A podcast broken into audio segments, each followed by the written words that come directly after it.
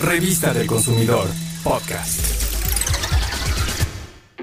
¿Sabes la diferencia entre un cilindro de oxígeno medicinal y un concentrador? Un tanque de oxígeno es un envase de forma cilíndrica, diseñado especialmente para contener oxígeno medicinal a altas presiones en forma de gas comprimido y se rellena cada vez que su contenido se acaba. Estos cilindros se fabrican en acero al carbón o aluminio de una sola pieza y tienen una válvula que se protege con un capuchón o caperuza protectora.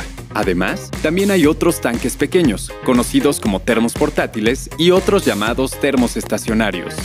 En cambio, un concentrador es muy distinto. Se trata de un dispositivo eléctrico que toma el aire de la habitación y filtra el nitrógeno, es decir, usa el aire ambiental, separa el oxígeno y lo concentra y almacena.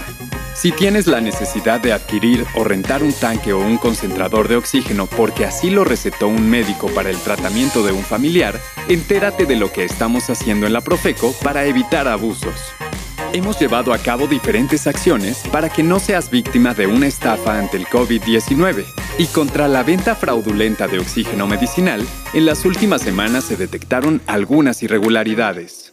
Al realizar un monitoreo en páginas de Internet y redes sociales que ofrecen este medicamento, identificamos incumplimientos a la Ley Federal de Protección al Consumidor y se han logrado dar de baja más de mil direcciones electrónicas conocidas como URL.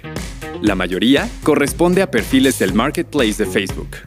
Las faltas más comunes fueron no contar con domicilio, números telefónicos o algún medio de contacto, no exhibir precios o ser excesivos. Se han identificado superiores a los 100 mil pesos cuando en las empresas formales el precio de un tanque de 680 litros ronda los 6 mil pesos y su recarga los 200. Inclusive, de más de 3.000 litros, el precio de venta no rebasa los 19 mil pesos. Otra de las infracciones más comunes de los sitios fraudulentos es que no señalan formas de pago o forma de entrega del producto. Ahora escucha estas recomendaciones. Cuando te vayan a entregar un tanque, lee las etiquetas. Asegúrate de que contiene efectivamente el gas que esperas recibir.